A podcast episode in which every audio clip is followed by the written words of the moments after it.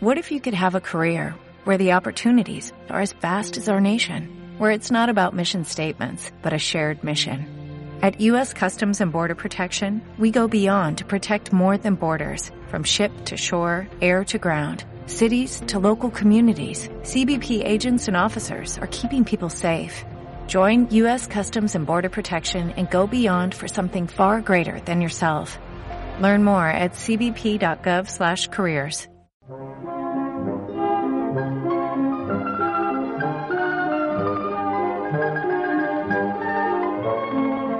Teresa y Manolo.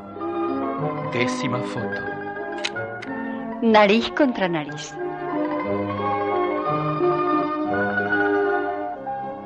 En esta página del álbum guardo una foto especial.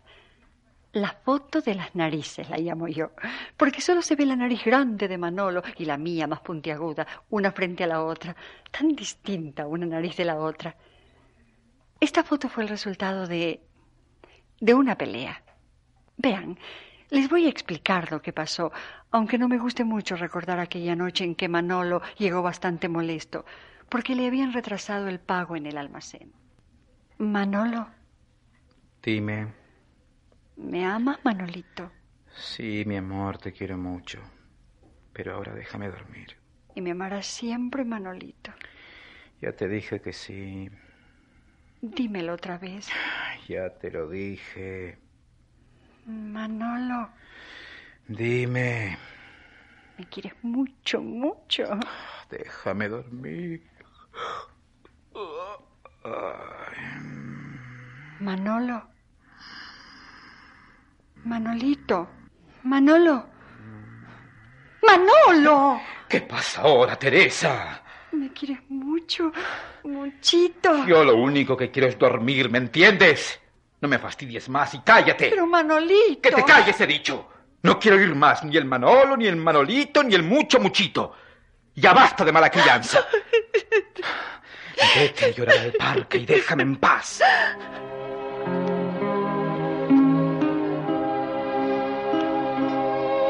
Así comenzó la pelea. Yo me sentía muy triste esa noche, porque unos días antes le había anunciado a Manolo que estaba embarazada.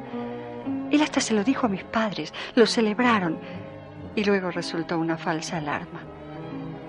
Yo pensaba que él estaba desilusionado por eso, desilusionado de mí. Y Manolo pensaba que yo le echaba la culpa a él de no tener un centavo para pagar la factura de la comida, porque en el almacén aún no le habían dado el cheque. Tuvimos una pelea grande esa noche. Y al día siguiente. ¿Qué fue, Teresa? ¿Ya se te pasó la molestia de anoche? Y a eso pasó, Manolo, perdóname. Estaba un poco tonta. Tonta no, molesta. Lo que pasa es que no quieres reconocerlo. Está bien, llámalo como quieras. ¿Ves lo que te digo? Ya estás molesta otra vez. Pero Manolo, ¿qué avispa te ha picado a ti últimamente? A mí, a mí no. A ti es que te picó el avispero entero. Ah, sí, ¿verdad? Con que soy yo la que comencé ahora. Y está bueno, caramba. Yo no tengo la culpa de que no te hayan pagado en ese almacén de porra. Y al día siguiente. Teresa, ¿qué te pasa? A mí no me pasa nada. ¿Te pasa algo a ti? Mm, A mí nada. Anuncian huelga de trabajadores del puerto. Ciclón amenaza zona del Caribe. Manolo, ¿Qué quieres ahora? nada. Déjalo. Oh, me voy. Aquí ya no se puede ni leer el periódico en paz. No es tanto, Teresita, no es para tanto. ¿Pelearon? Bueno, ¿y qué? No hay matrimonio que no tenga problemas. Al principio todo es color de rosa, pero luego... Ella no es como antes, mamá. Ya no me quiere. Él sabe que me paso el día trabajando, encerrada entre cuatro paredes, esperándolo. Y cuando llega, apenas me saluda, como el que llega a un hotel. No, no es para tanto, Manolo. Una pelea bien aprovechada. Sirve hasta para fortalecer más una amistad. Yo estoy desilusionado, don Alfonso. No sé qué le pasa, Teresita. Viene uno con el problema del almacén. Que no pagan, que los gastos, que la matrícula de la escuela técnica. Y ella no me pregunta nada de eso, ni una palabra. Lo único que le interesa es que le diga que la quiero mucho, muchito. Ya me cansé. Pero, Manolo, tienes que darte cuenta que las mujeres le dan mucha importancia a los detalles, a las palabras, a los gestos de ternura. Tú quieres que ella se interese por tus problemas del trabajo. Bueno, interésate tú primero en las cosas de ella. Felicítala cuando ha preparado bien la comida. Pregúntale si está cansada. Yo estoy desilusionada, mamá. Ayer adorné la casa. Puse unas flores en la mesa. Le preparé el arroz con leche, que siempre está con el cuento que por qué no le hago arroz con leche. Se lo hice. Me pongo el vestido a cuadritos, que sé que a él le gusta. Nada. Entró, se sentó, no dijo nada. Leyó el periódico sin decir una palabra. Dime una cosa, Teresita. ¿Y tú le preguntas a él cómo le va en el trabajo? ¿Qué problemas tiene? ¿Te, te interesas en eso que él quiere estudiar ahora? Bueno, mamá, tú sabes que yo no entiendo ese lío ni lo que él hace en ese almacén. Pues si no sabes, pregúntale. Interésate por sus cosas, si tú quieres que él se interese por las tuyas. Otra cosa, don Alfonso. Llega uno reventado del día, después de haber peleado con el jefe. Y lo que se encuentra es otra pelea en casa. Y total, por una tontería. Entonces, exploto como la otra noche. Ajá. Pero eso es muy fácil. ¿Quién es el que comienza la pelea? ¿Y quién va a ser? ¿Teresita? Está bien. Ella quiere discutir. Ella quiere pelear. A lo mejor es que está nerviosa. Pero si ella quiere pelear, déjala que grite si quiere. Déjala que saque fuera todo el veneno que tenga guardado, pero sin responderle, sin perder la serenidad. Y luego, cuando acabe, cuando se le haya gastado toda la batería, entonces tú comienzas a dialogar con suavidad. Acuérdate de esto, Manolo. La única manera de ganar una discusión es evitándola. Es él que comienza, mamá. Comienza a picarme y a tirarme de la lengua. Y yo no me voy a quedar callada. Entonces exploto. No, no, hija, no, no. Si no puedes hablar con tranquilidad, mejor te muerdes la lengua y te quedas callada.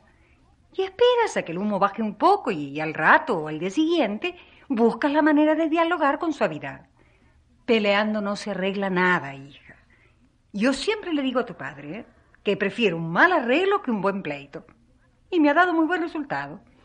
Y también uno tiene que saber reconocer sus errores con sencillez, con humildad. Usted no comprende, don Alfonso. Es que Teresita no me escucha cuando yo quiero explicarle que no podemos... Pero ¿cómo te va a escuchar si tú tampoco la escuchas a ella?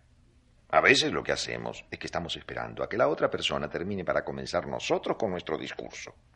Y a eso le llamamos dialogar. Será un diálogo de sordos, como dicen. Tú quieres que ella te escuche. Escúchala tú primero. Si voy a decirle que necesito una olla nueva porque la vieja se quemó con la... Ah, no. Él no me deja terminar. Ya comienza a repetirme lo del presupuesto y que si el sobre está vacío como un disco rayado. No me pone atención, mamá. No escucha ¿Y lo que... tú? ¿Tú lo escuchas a él? Mira, mi abuelita me enseñó una cosa que yo no sabía. ¿Has visto que Dios nos regaló a cada uno dos orejas y una sola boca? ¿Y para qué será eso? Para que escuchemos más y hablemos menos. Yo lo que digo, don Alfonso, es que cuando estábamos de novios, Teresita tenía puesta una careta. Siempre tan dulce, tan cariñosa, tan mansita. Y ahora ha sacado las Y uñas. tú también. Y todos. Porque en la convivencia de cada día es donde uno conoce de verdad los defectos de cualquier persona. Todos tenemos defectos, Manolo. Todos tenemos cosas buenas y malas. Si nos fijamos solamente en el lado malo, somos como aquel niño que tenía sed y pidió un vaso de agua. Y le trajeron el vaso lleno hasta la mitad. El niño lo vio por arriba, se decepcionó y dijo, está medio vacío. Y era verdad, pero era una media verdad, que es lo mismo que una media mentira. Porque también el vaso estaba medio lleno de agua. ¿no? Y el muchacho se quedó sediento porque no supo ver las cosas por el lado bueno. Hay que fijarse en el lado bueno de las personas, hija. El verdadero amor es el que acepta a la otra persona como es y no como nosotros queremos que sea. Pero mira, mamá, antes él llegaba y me besaba con tanto cariño y me traía un regalito, aunque fuera una flor del patio del vecino. Ahora no. Ahora llega, tira los zapatos en la sala. Ya le he dicho mil veces que no me tire ahí los zapatos. Pero él no entiende porque tiene la cabeza más dura que un palo y vuelve a tirar los zapatos y agarra su periódico. Mejor se hubiera casado con una periodista y no conmigo. Uno llega cansado del trabajo, don Alfonso. Y no tiene tiempo para andar fijándose en esta cosita y la otra cosita. El amor es un arte, Manolo. El arte de los detalles. Una sorpresa agradable, un beso, una sonrisa. Un piropo cuando le queda bien un vestido. Qué sé yo, cuántas cosas podemos inventar para darle un nuevo sabor a la rutina de cada día. La rutina es el sepulturero del amor. Está bien, eso es verdad. Pero a veces también me canso porque si dejo los zapatos en la sala, ya está protestando. Si ronco por la noche, ya está protestando. Si me gusta Si te ir a- la camisa, ya tú estás protestando. Si se le quemó el arroz, ya tú estás protestando. Y sin embargo, cuando le queda bien, te lo comes sin decir nada. ¿Por qué no te acuerdas de felicitarla cuando le sale bien la comida y enseguida pones mala cara cuando se le quema? No, Teresita, no, no. Las críticas no sirven para nada. Porque Manolo y cualquier persona, cuando la critican, siente herido su orgullo. Y lo que hace es defenderse aunque no tenga razón. En vez de criticar, hay que tratar de comprender por qué el otro hace lo que hace. En vez de criticar lo malo, es siempre mejor elogiar lo bueno. Pero ¿cómo hago, mamá, si él se queda callado y no quiere conversar? Y otras veces serás tú la que se queda callada. Y ese silencio es la enfermedad más grave de los esposos. Cuando no conversan, cuando no hablan, la cosa va mal. Porque si los problemas no se dialogan con libertad, se quedan por dentro y van destruyendo la confianza. Atiéndeme, Manolo. A toda mujer le gusta que la mimen un poco. Ellas son así. Tú estás enamorado de Teresita. Pues demuéstraselo. Sí, sí, demuéstraselo con mil detalles. Y la harás feliz. A todos los hombres les gusta que los admiren un poco. Ellos son así. Demuéstraselo, hija. Hazle ver que estás orgullosa de su trabajo, de su personalidad. Sí, mamá, pero a veces pienso, no sé, si será que... ¿Si será qué? ¿Que está pensando en otra mujer? Yo no sé, Ah, pero... lo que faltaba. Yo no sabía que tú eras celosa también. ¿Y si se ha aburrido de mí? Teresita, deja de inventarte fantasmas. Que los celos son los que aburren a cualquier hombre. Esas mujeres que se dedican a vigilar lo que hace y lo que deja de hacer el marido son insoportables. Y como ellas se han convertido en policías, convierten el hogar en una cárcel. No, hija, no, no. Demuéstrale que confías plenamente en él cuando está fuera de casa. Yo no sé, don Alfonso, pero me está pareciendo que Teresita... Yo no quiero pensar mal, pero... Pero estás pensando mal. No sé, pero... Pero si ella está pensando en otro hombre, yo creo... Yo creo que la mato con estas mismas manos. Aguanta, no mates a Teresita delante de mí, que soy su padre. Yo ¿eh? creo que le hago tragar el anillo de bodas para que sepa que conmigo no... Espérate, muchacho. Esto va a acabar como esas novelas de televisión en que el marido celoso le pega un tiro a su amada y luego él se suicida y resulta que los dos se querían muchísimo y todo había sido un chisme. Pero claro, ya se mataron. Ay, olvídate de eso, Manolo. Ustedes se quieren, quieren ser felices. Y pueden ser felices, pero sucede que en el matrimonio la felicidad no la regalan. Hay que conquistarla. Y se conquista poco a poco, a fuerza de paciencia, de sacrificio, de confianza mutua. En el amor hay que dar siempre primero. Hay que dar cariño para recibir cariño. Hay que dar confianza para recibir confianza. Oye lo que te digo. Pórtate con Teresita de la misma manera como te gustaría que ella se portara contigo. Y no le hagas a ella lo que no te guste que ella te haga a ti. Mira, hija, mi abuelita, que en paz descanse, no sabía leer ni escribir. Pero ella conocía mucho a la gente. Y siempre nos decía que la felicidad del matrimonio es como un tesoro escondido que se abre con tres llaves. Cuando hay problemas en el matrimonio, uno toma la primera llave y abre el tesoro. Y si falla la primera, toma la segunda.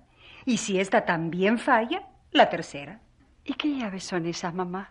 La primera se llama dialogar. ¿Y si falla? La segunda se llama volver a dialogar. ¿Y, Y la tercera, volver otra vez a dialogar.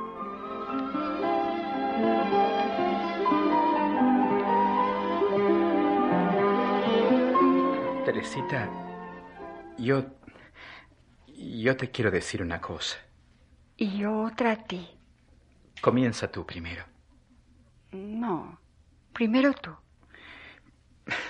Bueno, yo... Yo quería decirte que te quiero mucho.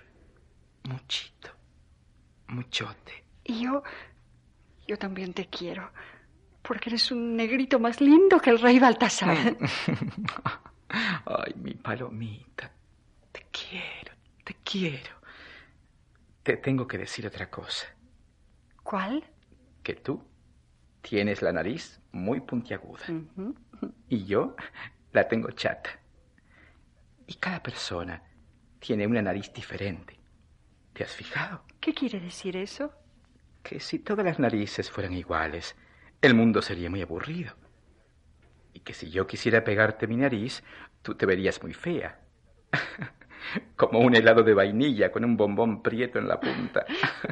Y si yo te pegara la mía, tú parecerías un helado de chocolate con un merengue de adorno. Y como cada uno tiene su nariz propia y su manera de ser propia y sus malas crianzas propias, entonces tenemos que aceptarnos como somos y no querer pegarle lo de uno al otro para que sea como somos nosotros. ¿De acuerdo? De acuerdo. ¿Me quieres? Mm, Últimamente estoy enamorado de tu nariz. ¿Sabes lo que estoy pensando? ¿Qué? Que nos vamos a tirar una foto así, como se besan los pingüinos, una nariz frente a la otra, para que no se nos olvide que tenemos que amarnos así, como eres tú y como soy yo. Yo te quiero así, puntiaguda. Y yo también así, narizón, chato. Y vamos a hacernos felices, en lugar de andar dándonos narizazos. ¿No te parece? Sí, se acabaron ya los celos, Se acabaron las quejas y el andar protestando a la vuelta del almacén. Se acabaron las caras largas cuando se te olvide la fecha de mi cumpleaños. Se acabaron esos silencios esperando a que tú des el primer paso. Se acabaron. Lo que se acabaron también son los frijoles, porque todavía no me han pagado y mañana tendremos que comer de limosna. Te tengo que decir otra cosa, Manolo. ¿Qué cosa es, amorcito? que alguien nos está escuchando. Y tenemos que portarnos desde ahora seriecitos y dejar las chiquilladas. No, no te entiendo. Que alguien nos está escuchando. ¿Pero qué dices? ¿Hay alguien en la casa? En la casa no. Aquí. Hay un Manolito en camino. No. ¿De veras? ¿Estás segura? Ahora sí que va en serio. Estoy embarazada. No, no puede ser. Tú me estás engañando como la otra vez. Lo confirmaron ya en la clínica. Ahora sí. Ay, ay, ay, mi Teresita, mi palomita, mi merenguito. Señora mamá, ¿y usted puede decirme si será hembrita o varoncito? No, señor papá. No puedo decirlo todavía si será hembra o varón. Pero lo que sí le aseguro es que él también tendrá su naricita diferente.